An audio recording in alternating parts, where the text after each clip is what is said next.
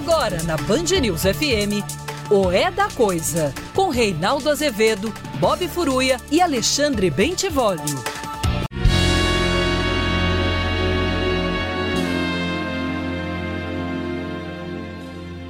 Por que me arrasta pros pés? Por que me dou tanto assim? E por que não peço em troca Nada de volta pra mim. nada de volta pra mim?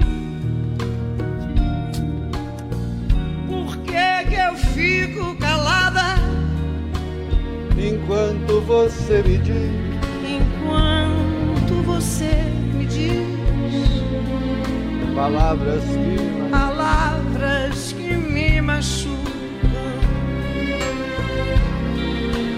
coisas que eu nunca fiz.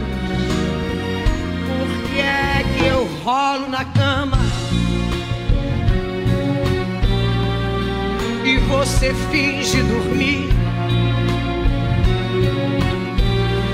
Mas se você quer, eu quero. e não E não consigo. consigo fingir.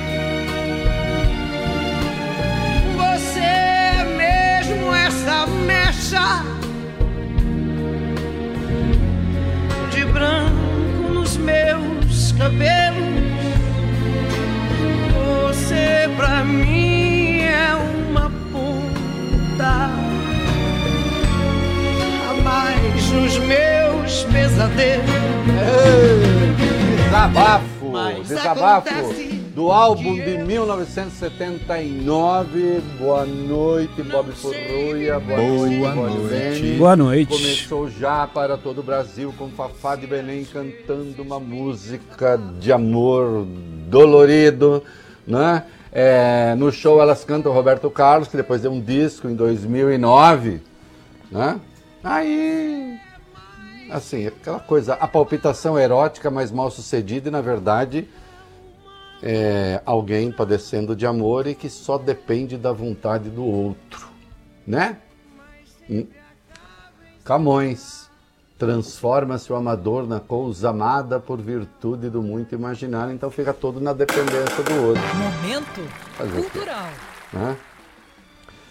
Você é mesmo essa mecha de branco nos meus cabelos, você pra mim é uma ponta a mais dos meus pesadelos. Mas acontece que eu não sei viver sem você e aí. Né? A coisa da contradição do amor, né? Que o Camões também cantou. Aqui, Camões popular, mas o Camões também cantou. Amor é fogo que arde sem se ver, é ferida que dói e não se sente, é um contentamento descontente, é dor que desatina sem doer. É o não querer mais que bem querer, é um andar solitário entre a gente, é nunca contentar-se de contente, é um cuidar que ganha em se perder. É querer estar preso por vontade, é servir a quem vence o vencedor, é ter com quem nos mata a lealdade.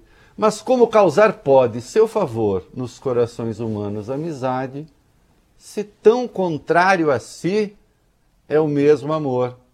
Está aqui o amor contrário a si, né? Você para mim é uma ponta a mais dos meus pesadelos, mas acontece que eu não sei viver sem você. E É, é isso. Como diria a Dilma, é a contradição. Às vezes está na chuva e não quer estar na chuva.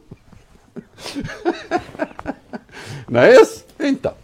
É, E aí, às vezes, e Benes, não tem outra saída a não ser a despedida. Chega, cansei de rolar na cama, eu fico rolando na cama, você finge dormir, e eu quero e você não quer, e aí eu fico aqui, e você fica aí, aí depois quando você vem, aí eu quero, porque eu tô aqui, né?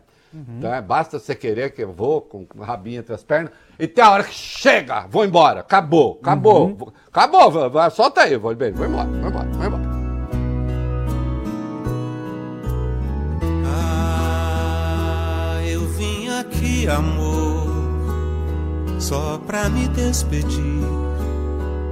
E as últimas palavras desse nosso nosso amor, você vai ter que ouvir. Me perdi de tanto amor, ah, eu enlouqueci. Ninguém podia amar assim e eu amei, e devo confessar. É, então, aí, aí foi que eu errei. Aí eu fiz coisa errada. Mas o Bob Furru e o Voglio Bene, ainda hoje nós teremos também o Olha, por exemplo, que aí já é a coisa pacificada, né? Uhum. ainda bem, viver né? Viver nesse estado. E vira na cama pra cá, e vira na cama pra lá, vira é. na cama pra cá, vira pra lá. Não dá, né? Não. Tem uma hora que tem que dar uma pacificada. É isso. Tá certo? Não fica claro se é uma tentativa. Olha os links. Não fica claro se é uma tentativa de pacificação do Augusto Aras ou se é apenas uma sujeição incompatível com o cargo. O fato é que o Procurador-Geral da República é, está conduzindo muito mal as coisas. Né? O doutor Aras Augusto Aras e toda a gente sabe que eu não sou favorável à eleição para Procurador-Geral da República, porque não é entidade sindical, que a, a Associação Nacional dos Procuradores da República é uma entidade sindical. E é uma entidade sindical que diz respeito apenas aos procuradores da República. E o Ministério Público da União não se resume ao Ministério Público Federal. Certo? Não. Tem outros entes. Né? É, então, eu sou contra a eleição de lista tríplice. Aliás, nem está na Constituição.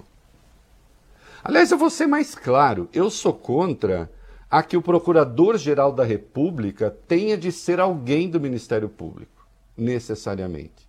Nos Estados Unidos, por exemplo, não é. Né? É de livre escolha.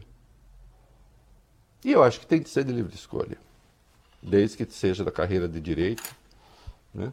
ou um jornalista bem formado também serviria. Né? Então, é, esse negócio assim, ah, era muito bom antes, o, a Procuradoria-Geral da República não está funcionando porque o Bolsonaro não escolheu alguém eleito pela ANPR. Rodrigo Janot foi eleito pela NPR. Rodrigo Janot é a base que responde pela Lava Jato e a Lava Jato destruiu a política brasileira e nos deu como herança este lamaçal que aí está. Então não é a forma de eleição. Tem a ver com a qualidade das pessoas. E com a razão por que a pessoa está lá. E com a seriedade com que se comporta no cargo e com os objetivos que estabelece ao assumir o cargo.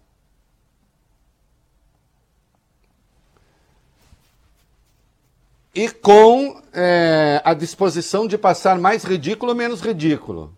De entrar para a história como um rodapé lamentável, eventualmente como uma manchete igualmente lamentável, ou entrar pela porta da seriedade.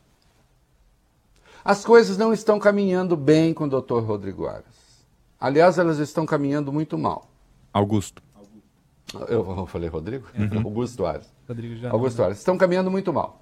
Muito mal. Muito mal, de sorte que até quando ele faz o certo, há desconfiança de que está fazendo errado. E eu faço isso não é para mostrar assim, olha como eu sou isento. Eu não tenho a menor preocupação com o que dizem a meu respeito. Zero. Zero. Eu sei aquilo que eu devo dizer e o faço de acordo com as regras do jogo. Né? Porque tem gente que resolve achar alguma beleza até num filhote de cruz credo só para mostrar que é isento.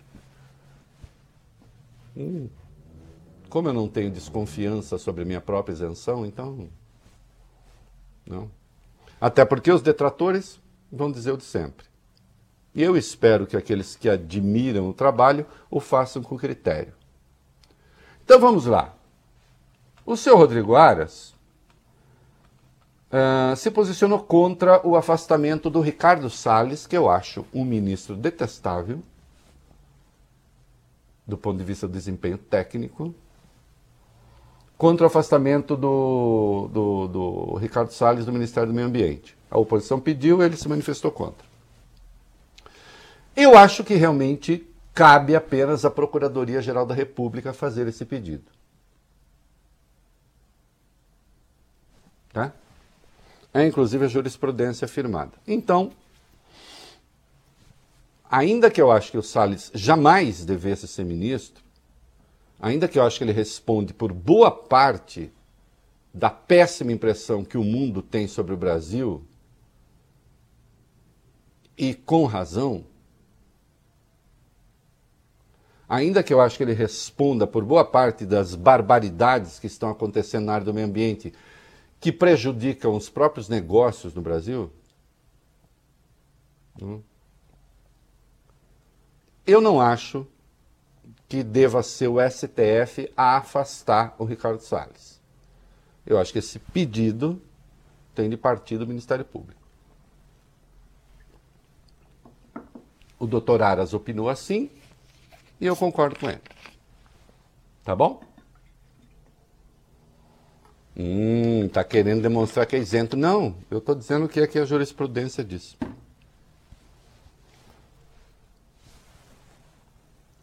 Agora, há outras manifestações do, do, do Aras que, infelizmente, e eu espero que ele não vai me processar também, como ele fez com o colunista da Folha, né? É, que não honram a sua posição de Procurador-Geral da República.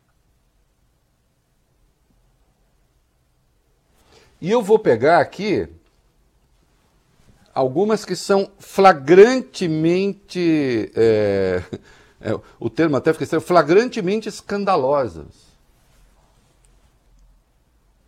Então vamos lá. A CPI convocou governadores a depor. O doutor Ara sabe, que burro não é, que o artigo 146 do regimento interno do Senado, como eu disse aqui desde o princípio, proíbe que CPIs investiguem estados. Ponto final. Não é atribuição de CPI investigar estados. Quem investiga a gestão de governadores são as assembleias legislativas. Lembrando sempre que as ações dos governos estaduais estão sujeitas ao crivo da justiça, como sempre, e dos próprios ministérios públicos estaduais.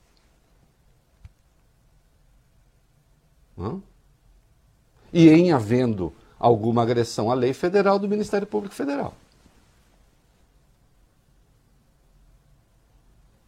Como CPIs são investigações, são comissões de inquérito feitas pelo parlamento, elas têm uma dimensão, obviamente, política. E não cabe ao parlamento federal investigar os governadores. Um. Dois, a interpretação que sempre se deu e correta ao artigo 50 da Constituição, que não prevê a convocação de presidente da República, e quando o senador Randolfo Rodrigues apresentou esse requerimento, todos os ouvintes desse programa são testemunhas de que eu disse não cabe a convocação. Como eu acho detestável o governo do Bolsonaro, poder dizer tem que mesmo. Não. Não, aqui, por aqui, aqui não é assim que funciona. Se vocês querem programa com ódio, é outro, não é o meu. Outros. Aqui a questão é técnica. Eu disse aqui, não, não cabe a convocação. E emendei, não cabe a convocação nem do presidente, segundo a interpretação sistêmica que se dá ao artigo 50, nem dos governadores, nem dos prefeitos. Porque ali o que se exclui é o chefe do executivo. Embora todos os seus auxiliares possam ser convocados. Vem o doutor Aras e diz: não, os governadores podem ser convocados. E dá uma interpretação a esse artigo 50 que realmente é do balacobaco. Se não, aqui o artigo 50 está dizendo o presidente não pode. Então, quer dizer que é, na, a, na, nas CPIs estaduais não pode convocar os governadores e nas municipais não pode convocar os prefeitos. Mas, nós pode, mas a, a CPI federal pode convocar toda essa gente. O senhor está brincando, né? Quer dizer que, então, segundo a sua leitura, as assembleias fazem CPIs, mas não podem convocar governadores. Então, o, o Bob Furruia ou Vólio Bene. Hum. Aí nem Padre Vieira consegue explicar. Não. Porque o Padre Vieira conseguiu pegar o verbo, torcer e fazer o que ele bem entendia, que era gênio absoluto da raça. Eu às vezes leio Vieira, às vezes não, leio Vieira sempre, é a minha leitura mais constante, né? Porque ele, pra, ele, ele é uma aula de argumentação. E às vezes você percebe o truque ali que até irrita, mas quase sempre genial. Então vamos lá, o doutor Ares está dizendo o seguinte: uma, uma CPI estadual não pode convocar governador. Então, de estado para estado, então veja, CPI estadual não pode convocar governador estadual.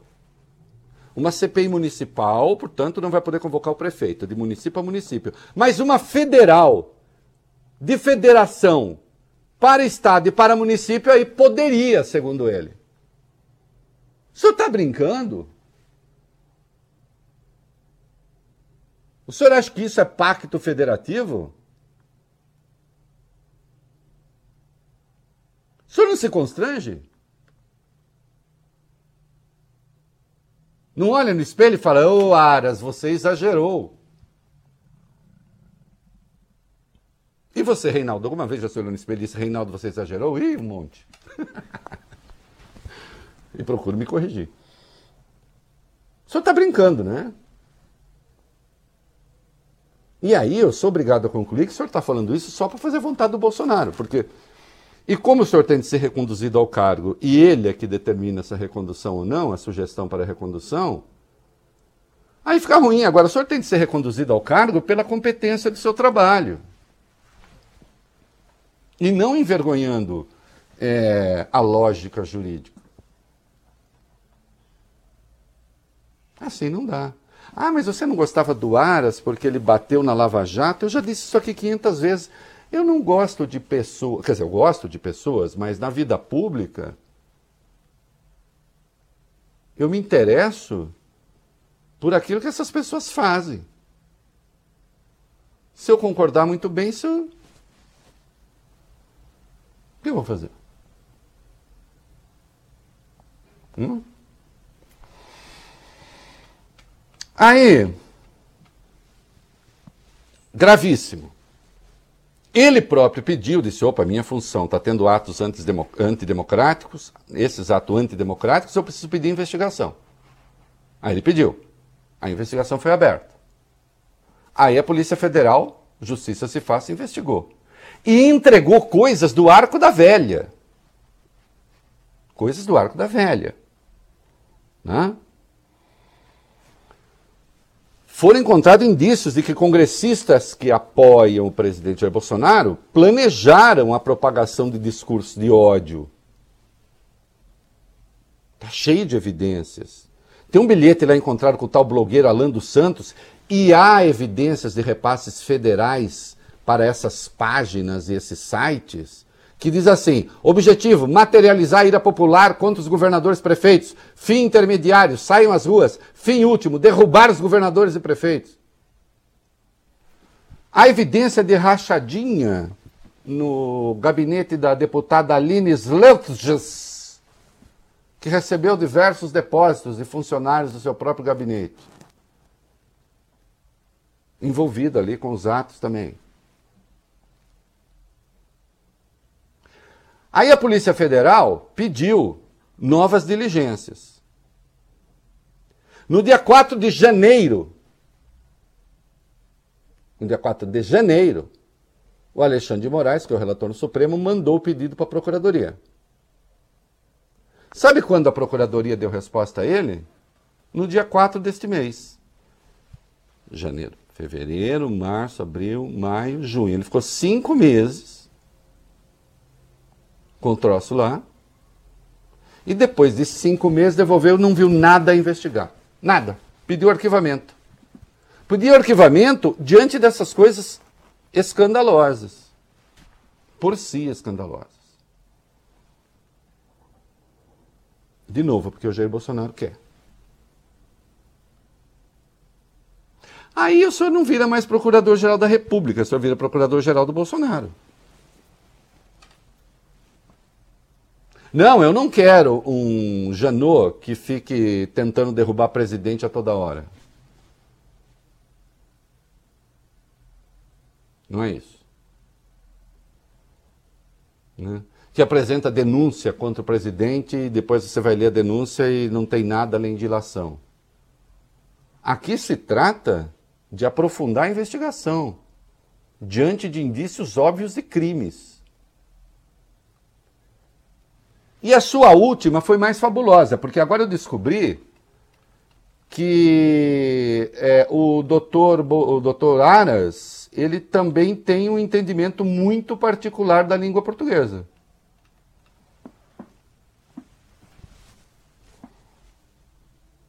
O, o PSDB recorreu ao Supremo para que o Bolsonaro seja obrigado a usar máscaras em ambientes públicos. Né, quando ele faz esse negócio dele. O doutor Aras deu parecer, disse: não, não é obrigado. E argumentou que isso é parte da chamada liberdade de expressão. E aí ele afirmou uma coisa realmente assombrosa. E está escondida ali no negócio.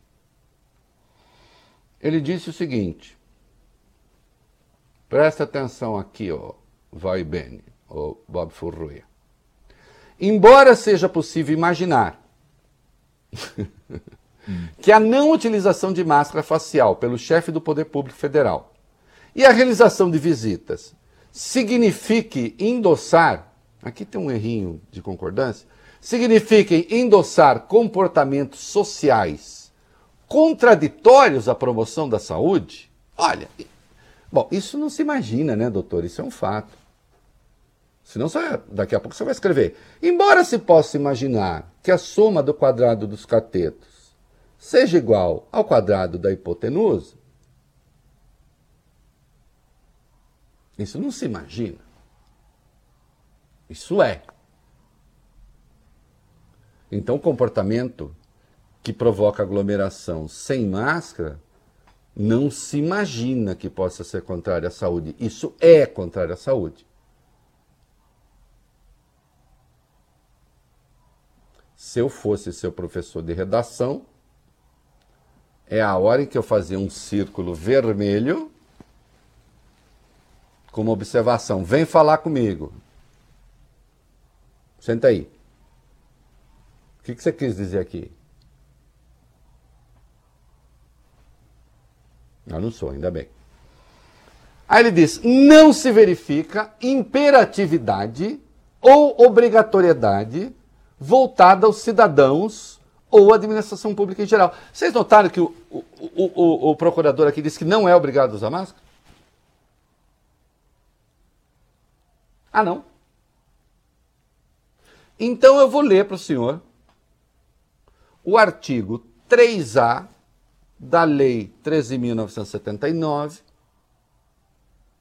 lei esta, 13.979, que foi mudada, alterada pela Lei 14.019. E ambas, o texto original e a alteração, sancionadas pelo presidente da República.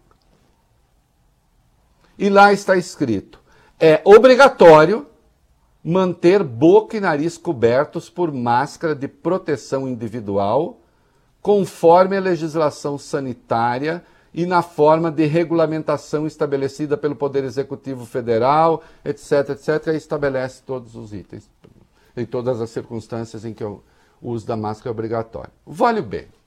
Oi. Você que é o meu candidato a Padre Vieira. Olha só. Vale bem.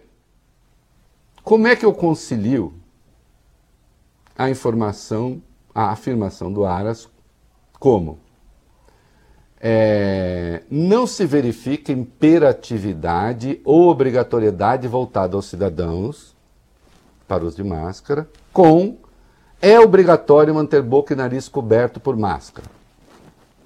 Tem que ser que nem Daiane dos Santos, né? Com duplo twist carpado. Assim. É isso, exatamente. O duplo twist carpado retórico. Faz e aí sai cantando brasileirinho. Brasileirinho, nós também entusiasmados.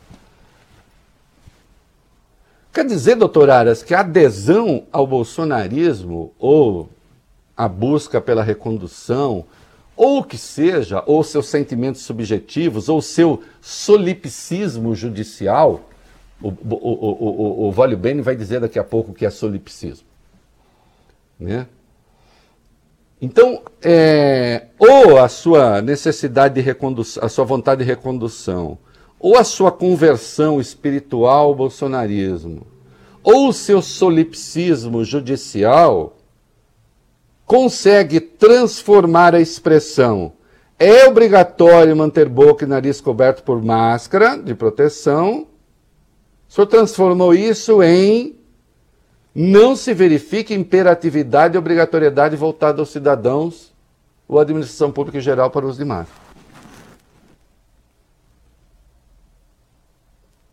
Até o sentido das palavras se perdeu? É isso? Então agora obrigatório quer dizer não obrigatório? Nós estamos, por um acaso, na novilíngua do livro 1984 de George Orwell, em que as palavras é, devem ter o sentido contrário àquilo que de fato significam?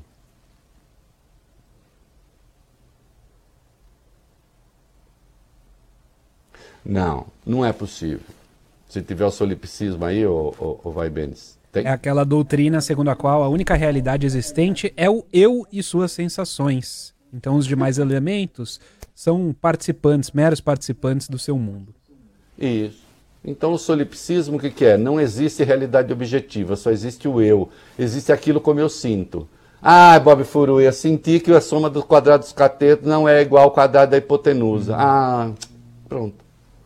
Mudou. É o solipsismo geométrico. Aí ah, estamos diante do solipsismo judicial.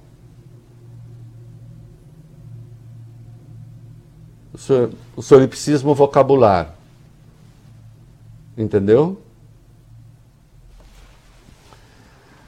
É, assim não é possível, doutor. E o senhor note e não faço isso só para que me considere isento, porque eu já disse eu não estou nem aí. Faz língua de trapo.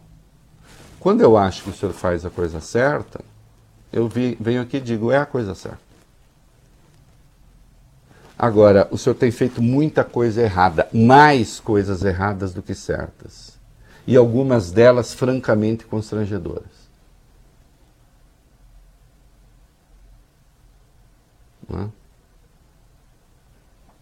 E isso é um dos elementos que acabam contribuindo para corroer a democracia. E, infelizmente, quando o senhor recebeu uma crítica muito dura,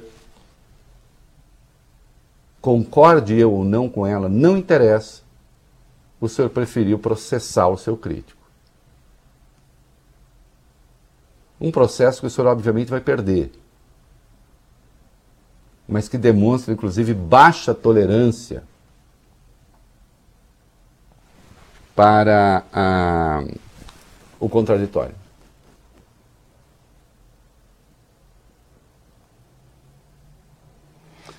Uh, isso não é bom para o Ministério Público, não é bom para a independência, que há de ser independente dos poderes. O Ministério Público há de ser dependente das leis. Aí sim, eu sou contra o Ministério Público também, que acha que é uma corporação acima dos outros poderes. Até porque nem poder ele é. Agora, nós não podemos ter um procurador-geral da República que se transforma em mero anexo dos interesses, às vezes nem sempre republicanos, do presidente. Falado? Falado. Eu vou entrar num avião aí, vai ser uma maravilha, vai todo mundo gritar mito, mito, mito. É isso aí, é isso aí, Bob Furuia. Eu não sei se, mas aí apareceu lá uns caras lá que deviam andar de jegue, pô. Ah. Foi quase isso, né, presidente? O senhor entrou, resolveu entrar hoje no avião lá em Vitória, Espírito Santo. E o senhor Foi isso aí, todo mundo me ama? É, então, o senhor estava certo que ia receber aplausos, né? Tinha certeza é. que ia ganhar os aplausos. Mas não foi bem isso que aconteceu, né? Embora tenha sido é, sim. Um pouquinho também, né? É, um pouquinho. Um ali. Um pouquinho. Foi, foi saudado por alguns. Mas a maioria, presidente, a grande maioria protestou e protestou bastante, protestou com força, como mostra esse vídeo aqui que a gente separou para vocês.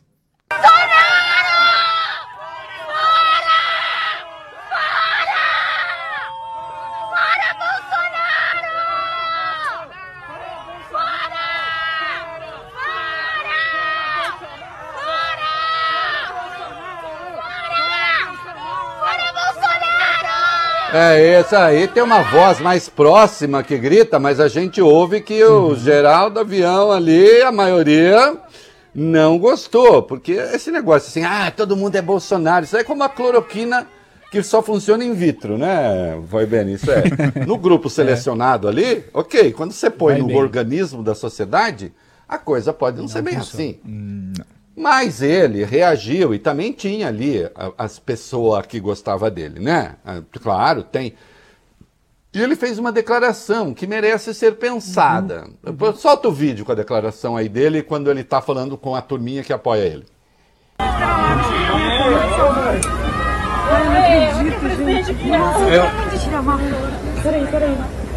Quem fala fora Bolsonaro tá de jegue viajando, né?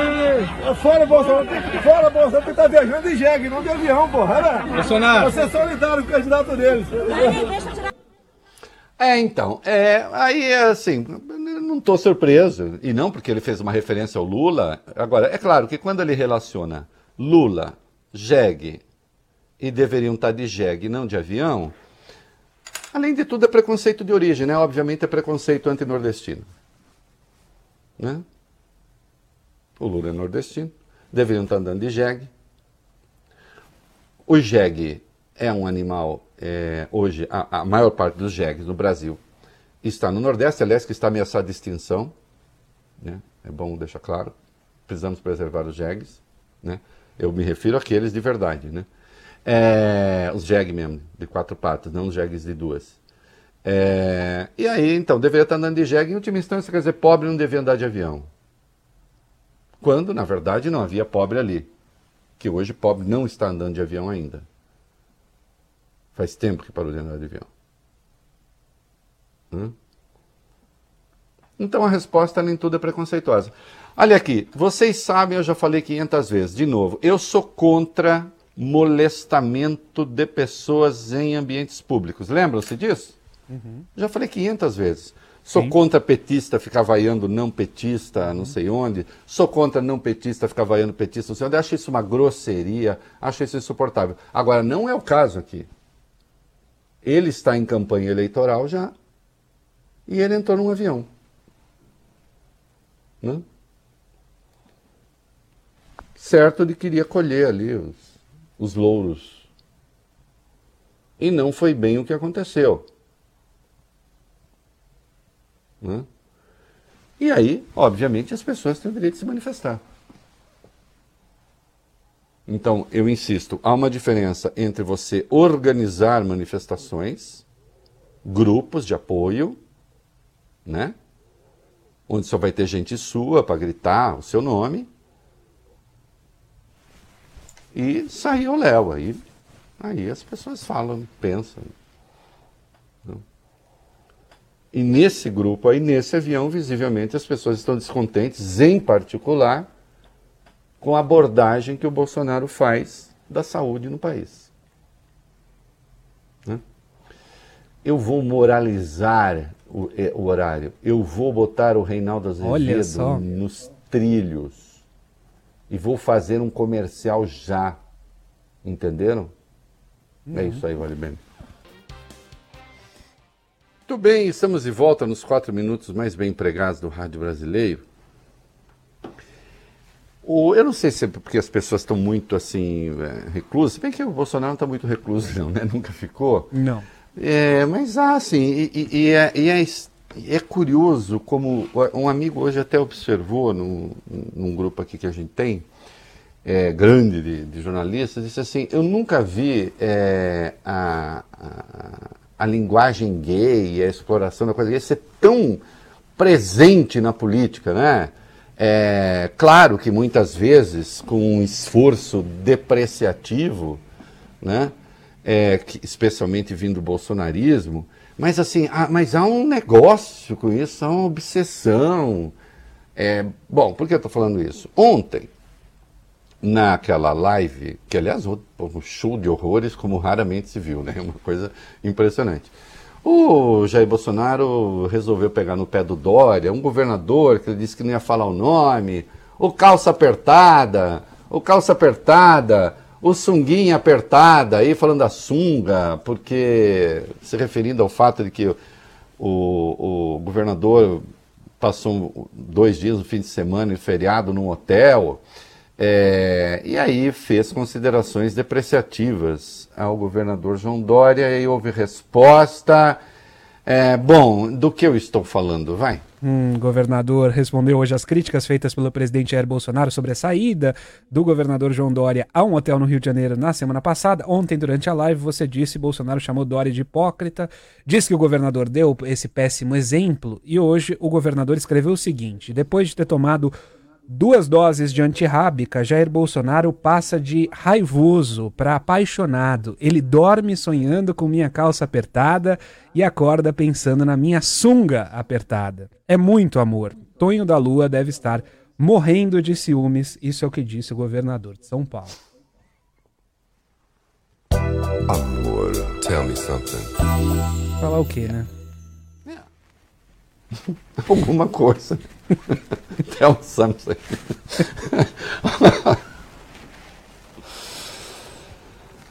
É, olha, eu até acho que o governador faz bem em dar umas respostas assim no terreno do bem-humorado, né? Ele acabou, ele acabou é, incorporando esse negócio da calça apertada, da sunga apertada, que o bolsonarismo insiste nisso, né? Meu Deus, que importância isso tem para qualquer coisa. Que importa a calça que o outro vista, se apertada, se não apertada, se. Na boca de um chefe de Estado. Na boca de um chefe de Estado. E aí, claro, com esse negócio da calça apertada, tentando lançar suspeitas sobre a sexualidade do outro. E aí vem essa resposta. Hum. Dizer o quê? Né? E temos aí uma. Já vamos falar disso. O que é a Anvisa? A Anvisa deu uma boa notícia, vai. Isso, autorizou o uso da vacina da Pfizer em crianças e adolescentes aqui do Brasil a partir dos 12 anos de idade. Antes, o imunizante era autorizado apenas para pessoas com 16 anos ou mais. Isso, aliás, quanto, né? Tomara, até porque os jovens, as crianças são portadores, muitas vezes assintomáticos com mais frequência, né? É importante e também tem caído, né? O número, é, a idade das pessoas doentes. Rapidamente, Butantan entrega e paramos. O Instituto retomou hoje as entregas da Coronavac e foram enviadas 800 mil doses para o Ministério da Saúde. A última entrega havia ocorrido em 14 de maio, estavam parados por causa da falta de insumos. É isso aí, vai, Bene.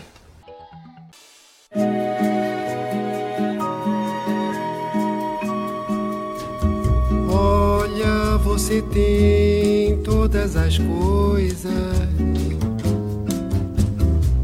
E um dia eu sonhei pra mim. A cabeça cheia de problemas eu gosto mesmo assim. Tenho os olhos cheios de esperança, de uma cor que mais ninguém possui. Me traz meu passado e as lembranças. Coisa que eu quis ser e não Coisas que eu quis ser e não fui. Olha, você vive tão distante. Muito além Muito do além. que eu posso ter.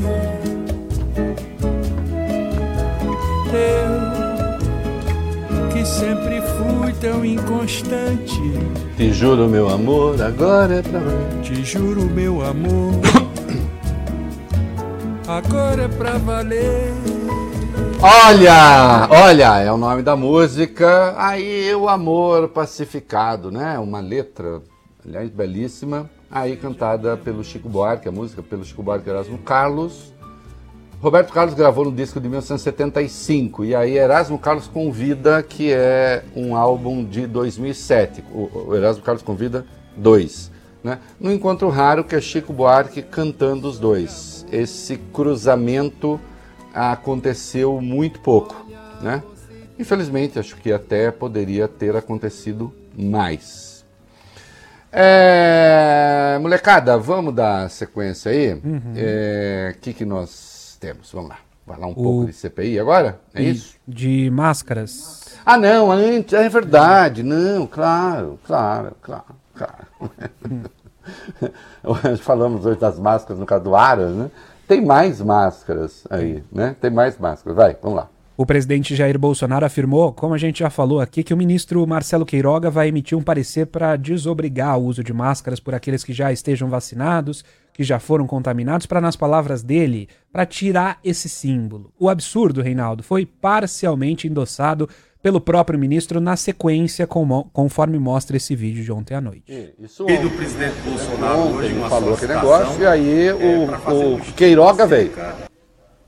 Do uso das máscaras, o presidente está muito satisfeito com o ritmo da campanha de vacinação do Brasil, da chegada de novas doses, da distribuição de mais de 100 milhões de doses de vacina. O presidente acompanha o cenário internacional, vê que em outros países onde a campanha de vacinação já avançou, é, as pessoas já estão flexibilizando o uso das máscaras. O presidente me pediu que fizesse é, um estudo para avaliar a situação aqui no Brasil. Então vamos é, atender essa demanda do presidente Bolsonaro, que está sempre preocupado em pesquisas em relação à Covid. Tanto que estamos fazendo pesquisas na área das vacinas, transferência de tecnologia da AstraZeneca para a Fiocruz, enfim, para trazer um cenário mais favorável para a população brasileira. Olha, é, gente, nós já falamos aqui ontem do absurdo, né? Que, é, é, é, e isso, bom, isso correu o mundo. Unanimemente os especialistas falaram da barbaridade que era a, a tese do Bolsonaro de encomendar é, o, o- a tal mudança de postura. E o mais espantoso é o que nós vimos ali, que ontem, é, isso aí veio ao- público ontem, depois que o programa havia terminado. O Queiroga endossando e dizendo: sim, nós vamos fazer um estudo. Bom, eu já disse aqui ontem o suficiente, por que não? Das barbaridades. A reação foi tão grande que hoje houve aí uma mudança de, de tom do Bolsonaro, pelo menos, vai. Isso, foi numa conversa com jornalistas lá em Brasília, Reinaldo. E o Bolsonaro, o presidente, afirmou o seguinte: tirou dele da reta, afirmou o seguinte: pedi para o ministro da Saúde fazer um estudo sobre máscara, mas quem vai decidir é ele. Se bem que quem decide na ponta da linha é governador e prefeito. Eu não apito nada, né? Segundo o Supremo, quem manda são eles. Mas nada como você estar em paz com a sua consciência. Continua errado. É isso que é espantoso. Continua errado. Qual é? Por que é que é obrigatório usar máscara hoje? Existe uma lei, presidente, que Vossa Excelência sancionou.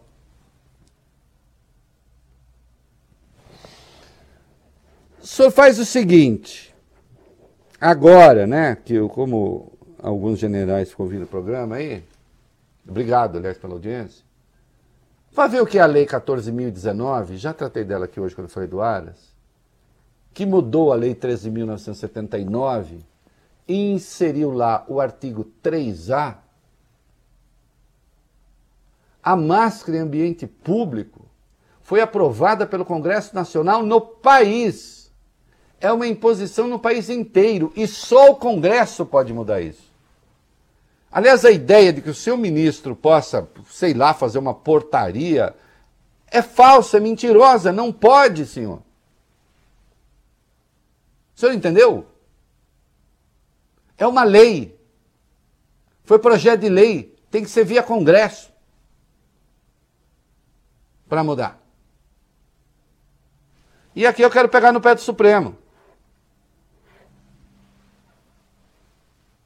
O Supremo ontem permitiu a Copa América. Né? Ah, não podemos, STF não vai poder legislar, STF não vai querer regulamentar, nem impôs medidas sanitárias, nada, porque isso não é tarefa nossa. Senhores do Supremo. Hello? E se o Congresso amanhã, com 12% de vacinados, menos 11 e pouco, e se o Congresso fizesse o que o Bolsonaro quer? Abolir o uso de máscara. Porque seria abolir, né? Ninguém fica com marca na testa de que foi vacinado e nem fica com marca na testa que já teve a doença. Seria como abolir. E se o Congresso fizesse isso amanhã, senhores do Supremo?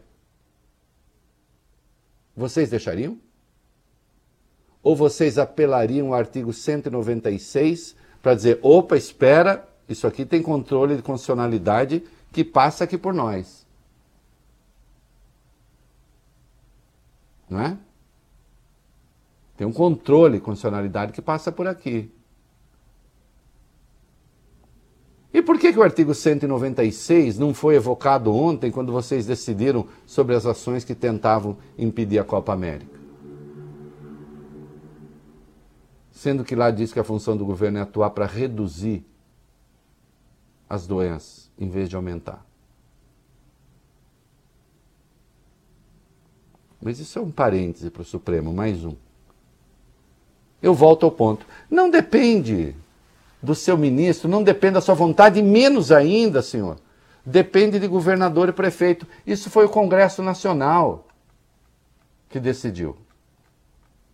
O senhor está fazendo confusão, como sempre.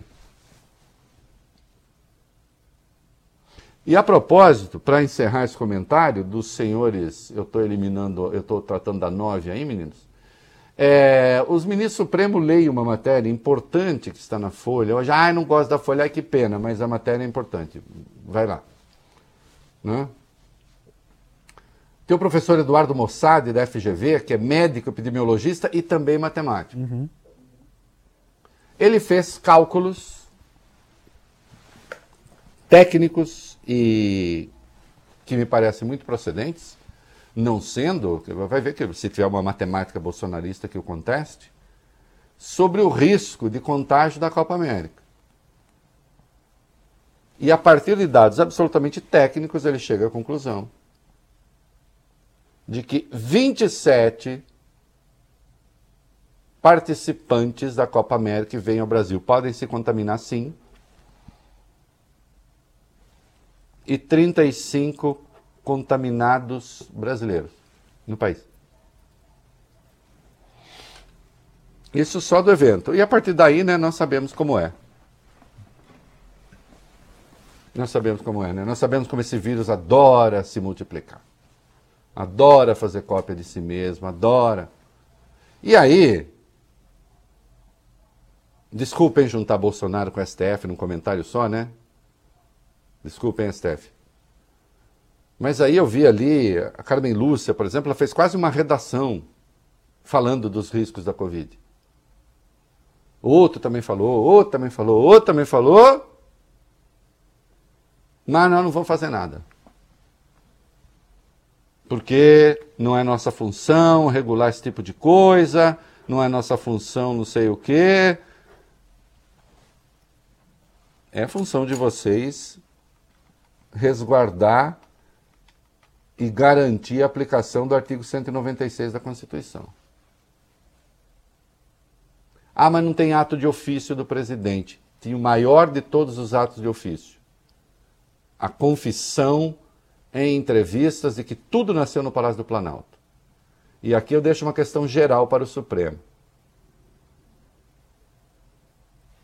Se a inexistência de um ato de ofício servir agora para encobrir ações reais e objetivas do governo federal em favor de alguma coisa que não se coaduna com a Constituição, então Bolsonaro descobriu o caminho.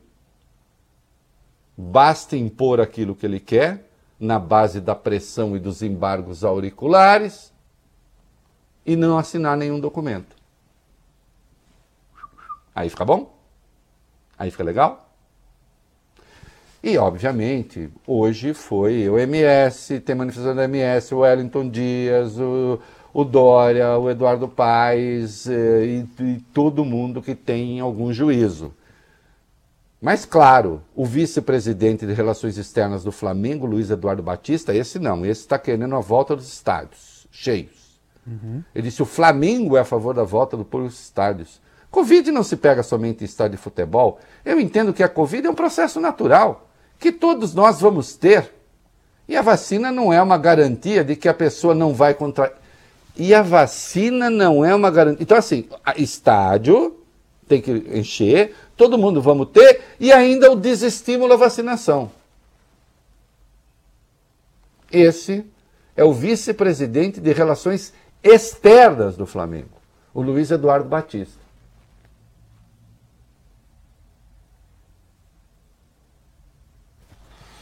Só para evidenciar o grau de delinquência a que conduz certas posturas. Então o sujeito não só estimula o estádio cheio, como ainda diz, a vacina não é garantia.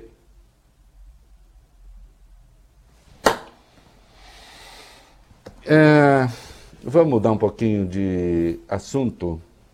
Não, eu vou fazer, eu vou fazer um rearranjo aqui, meninos. É... 14, vai lá. Telegramas do Itamaraty obtidos pela CPI da Covid mostram que o governo Bolsonaro desconfiava de contratos das vacinas da Pfizer e também da Janssen, produzida pela Johnson Johnson, ao mesmo tempo em que relutava em assinar com as conceituadas farmacêuticas. Em março, então, chanceler Ernesto Araújo foi a Israel conhecer aquele spray nasal. E a viagem, uma comitiva com 10 pessoas, foi criticada hoje na CPI pela cientista Natália Pasternak. Segundo ela, nem os próprios cientistas israelenses esperavam pela visita, já que o medicamento ainda estava em uma fase pouco avançada das pesquisas. Foram 10 pessoas para lá. 10 pessoas. Ah? Enquanto não se fazia o certo com as outras vacinas. Agora, não só, tinha esforço também para comprar aquilo, aquilo que, aquela coisa que ema não engole. tem água que passarinho não bebe. Não. E tem coisa que ema não come. Vai. A CPI da Covid recebeu também, Reinaldo, um telegrama do Ministério das Relações Exteriores enviado ao governo da Índia e ele mostra que o presidente Bolsonaro pediu ao primeiro-ministro Narendra Modi, em abril do ano passado, que acelerasse a exportação de insumos para a produção de cloroquina. E ele deixa claro no texto que o medicamento seria usado para combater a Covid-19 aqui no Brasil. É isso. Então, aquilo que a ciência diz que funciona, a gente ignora, não dá bola. Aquilo que comprovadamente não funciona, o que está ainda em fase experimental, não. Aí constitui esforço. É o exato oposto do que deveria ser feito. Né? E hoje foi a cientista é, Natália Pasternak, a CPI, bom, disse aquilo que sabemos sobre é, é, cloroquina, apesar do esforço dos governistas ali, eu gosto porque eles tentam entrar numa espécie de debate com a cientista. Né? Mas a gente não poderia, mesmo sabendo, a ideia é um pouco assim, mesmo sabendo que não funciona, considerando é, que não tem remédio, por que não? É muito constrangedor. Né? E aí, vamos encerrar o bloco com a 18, vai. O ex-presidente da Anvisa e médico sanitarista Cláudio Maerovic criticou o Plano Nacional de Imunizações, afirmou que é pífio, lento, desorganizado, disse também que faltou diplomacia para que tivéssemos avançado mais rapidamente. O doutor Cláudio também afirmou hoje que o governo federal tem tratado a população brasileira como rebanho e explicou o porquê a gente separou mais um vídeo. Em março de 2020, quando alguns, felizmente poucos, líderes internacionais acreditavam que o melhor caminho para vencer a crise era que a doença se espalhasse rapidamente e quem tivesse que morrer, morreria, e quem sobrevivesse continuaria tocando a economia, como se diz. É, morreriam provavelmente os mais frágeis, é, desonerando a Previdência, desonerando o serviço de saúde, ou seja, do ponto de vista econométrico, poderia ter, ser até um acontecimento positivo. Então, aquilo que foi chamado de produção de imunidade de rebanho, termo que eu assinalo, que não gosto, rebanho se aplica a animais. E fomos tratados desta forma, acredito que a população brasileira tem sido tratada dessa forma ao se tentar produzir imunidade de rebanho às custas de vidas humanas. Bom, é, ainda em que pese um tom um pouco retórico é, na fala, é isso que está em curso, né? E ponto final. E o esforço foi esse. Como é que é? Todo mundo morre um dia e nem sente. É isso aí, Vale Bene. Mentira, não é a verdadeira voz do Brasil, não. Vocês são a voz dos comunistas e dos satanistas. é... Tem gente que acredita. É, e a motociata com é. Jesus, hein? O Jesus da motocicleta, vai. O presidente Jair Bolsonaro participa amanhã de um evento que vai reunir motociclistas evangélicos em São Paulo, batizado de Acelera para Cristo. Segundo organizadores, será maior que os atos registrados no Rio de Janeiro e em Brasília nas últimas semanas. Na live de ontem, Bolsonaro estimou a participação em 100 mil pessoas. Não, não estimou. Vai ser 100 mil. Aí acabou. Tenha quanto for. Se tiver 20 mil, é. serão 100 mil. Se tiver, tá? E depois aí, aí vou falar, não, são 200 mil, 300 mil motoqueiros, 1 milhão de motoqueiros, 10 milhões de motoqueiros. Ah. O evento vai é. começar no Parque de Material Aeronáutico de São Paulo, na Zona Norte, e termina no Ibirapuera, Zona Sul. Depois do passeio de moto, os organizadores prometem realizar um ato religioso. Não, inclusive isso está previsto na Bíblia. Uhum. Jesus sim, Cristo sim. voltará numa moto. moto. Isso, e depois vai tá ter lá. o ato religioso. É, é, tá lá. Jesus Cristo voltará numa moto. é, é, tá em Harley Davidson 1824. É, e tem uma polêmica aí sobre a negociata. Tem, tem. Nada. Ah, eu falei negociata? Não, motociata. Não, motociata. O... Foi sem querer mesmo, juro. O é. presidente Bolsonaro já participou desses eventos com motociclistas em outros estados, Rio de Janeiro, por exemplo. Só que dessa vez em São Paulo, os organizadores estão recorrendo a outros tipos de, de estratégias, né, para atrair o público. Na página do tal Acelera para Cristo na internet, os organizadores estão sorteando uma moto, uma linda moto, segundo eles, para quem participar do passeio. Quem está nas redes sociais pode ver a imagem. Um anúncio foi feito pelo pastor Jackson Vilar. Isso. Acelere para Jesus e ganhe uma moto. Entre no céu de motocicleta. Entendeu? É, isso. O crente da. Teve, teve o filme Já Selvagem da motocicleta, o crente da motocicleta. Né? É, né? Fazer o quê? É, e o Bolsonaro diz que tem multa pro, pro Bolsonaro se ele, tivesse, se, ele, se ele transgredir a lei, é isso? Isso, o governador de São Paulo diz que vai acontecer essa autuação caso não tenha máscara durante o passeio de moto. Ontem na live, Bolsonaro respondeu. O governador chamou Dória de sunguinha apertada, a gente falou aqui, chamou de hipócrita também. Isso. É, o, o vídeo aí de quem que é? Ah, o vídeo do Bolsonaro tá. Não, pelo amor de Deus. Né? Já, já passou, né? é. É, é, os militares da Amazônia, vai. Falando dos militares, 20. o vice-presidente Hamilton Mourão informou hoje que o presidente Jair Bolsonaro autorizou a realização de uma nova operação com militares das Forças Armadas para combater crimes ambientais na Amazônia. Presidente do Conselho Nacional da Amazônia Legal, Mourão disse que a operação deve durar dois meses e vai custar 50 milhões de reais. O governo ainda fecha os detalhes do planejamento, mas a ideia é iniciar os trabalhos na próxima semana. Isso. E aí, o, o, eu me lembro aí, o, o Bene, acho que você acha Jesus numa moto do Zé Rodrigues? Vê aí se a gente consegue encerrar o bloquinho com isso, né? É, que eu não sei se é bem. né? Só para lembrar. E olha aqui, enquanto eu, eu, você acha, eu falo aqui. O setor de serviços cresceu 0,7% em abril na comparação com março, apesar do resultado positivo, o indicador continua abaixo do patamar pré-pandemia. Positivo? Positivo. Abaixo do pré-pandemia, abaixo do pré-pandemia. No acumulado de janeiro a abril, o setor teve alta de 3,7. Em 12 meses, porém, ainda está negativo em 5,4. Tem se falado muito do crescimento da economia é, e tal. Tem uma introdução longa aí nessa música, viu, Vai Beni? É, vai direto para a letra, se achar. É, atenção, o setor de serviços é o.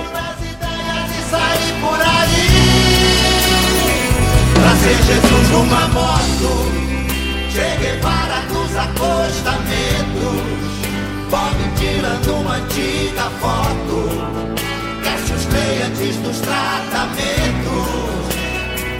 Lennon de Easy Rider, dúvida e eclipse.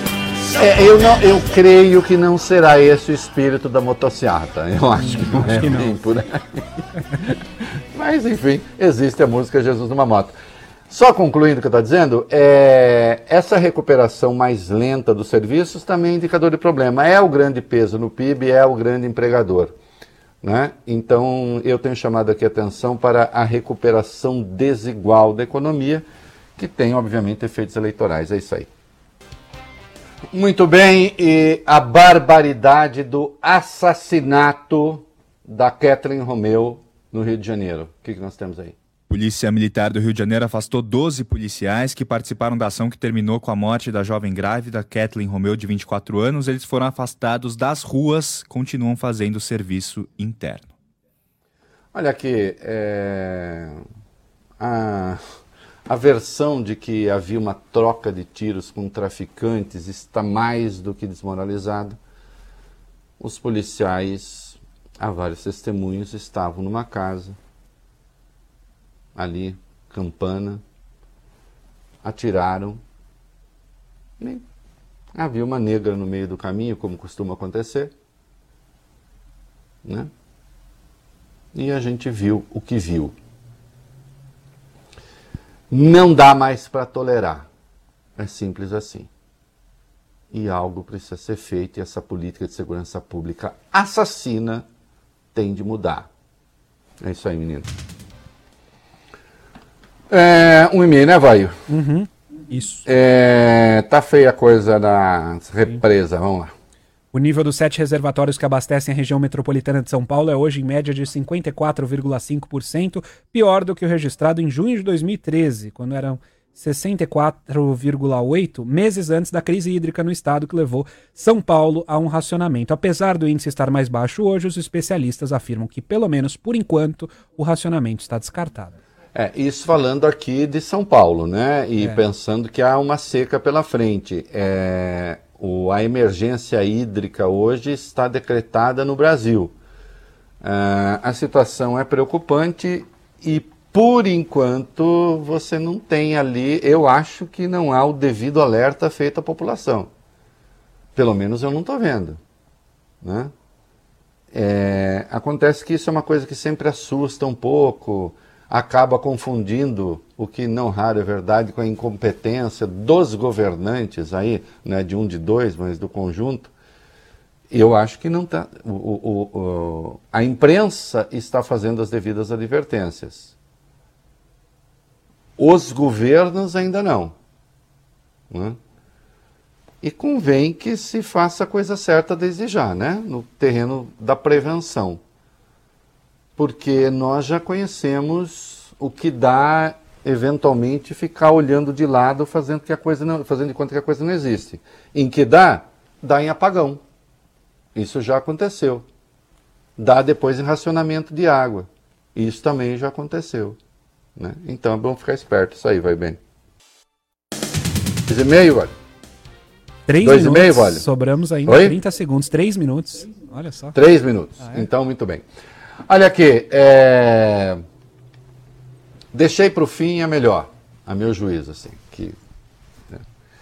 debaixo dos caracóis dos seus cabelos, do seu cabelo, é... que no disco Circulador de Caetano Veloso de 1991, originalmente no álbum do Roberto Carlos de 1971, pouca gente se dava conta, é uma música política. Né? O Roberto Carlos foi visitar o Caetano Veloso quando ele estava em Londres, no exílio. Né? É, teve de sair do Brasil, perseguido pela ditadura militar. E aí, é, Roberto e Erasmo fizeram esta belíssima, esta espetacular homenagem ao Caetano Veloso. E quando a gente sabe que se trata de uma letra de natureza política, aí, claro, a música assume é, um outro sentido. Né? Então, debaixo dos caracóis do seu cabelo, encerrando a semana Roberto Erasmo Carlos, muita coisa boa deixou, mas de lado, mas, deixei de lado, mas muita coisa a gente já tinha tocado aqui também, né, com outros autores. É isso aí. Tchau, até segunda. De areia branca, teus pés irão tocar e vai molhar seus cabelos, a água azul Janelas e portas vão se abrir pra ver você chegar. E ao se sentir em casa, sorrindo vai chorar. Debaixo dos caracóis dos seus cabelos, uma história pra contar de um mundo tão distante. Debaixo dos caracóis dos seus cabelos, um soluço e a vontade de ficar mais um instante. As luzes e o colorido que você vê agora nas ruas por onde anda, na casa onde mora. Você olha tudo e nada lhe faz ficar contente. Você só deseja agora voltar pra sua gente. Você ouviu o É da Coisa na Band News FM.